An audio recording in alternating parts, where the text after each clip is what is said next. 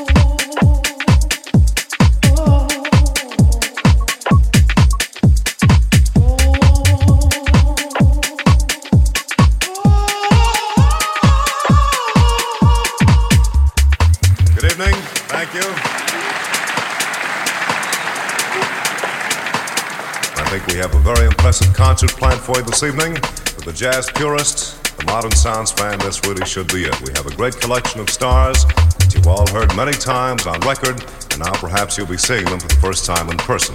I think you'll agree that this is one of the finest concert halls in all the world, and we're mighty pleased to be here. Now, uh, we have a little ceremony that we go through each and every time just to be sure that everybody gets to know everybody else a little better because we have such an informal session. So when I count to three, I want everybody to turn around and say hello to the fellow gal right behind them. One, two, three. Everybody turn around.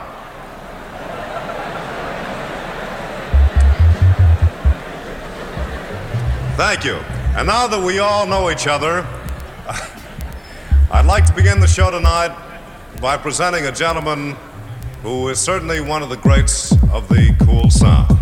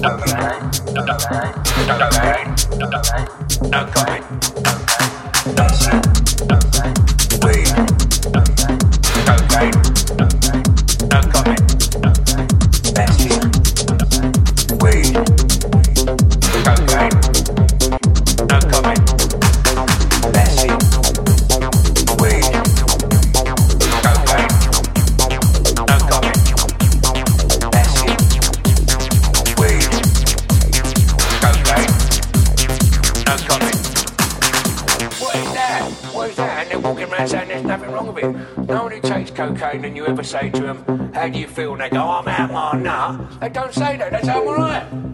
I don't want a drug that makes me be alright. I took it for something. I've got And it's the only drug in the world. Drug in the world. Do you give it away? Comment. Go to the counter and buy alone. Or is that someone? Do you want to weed?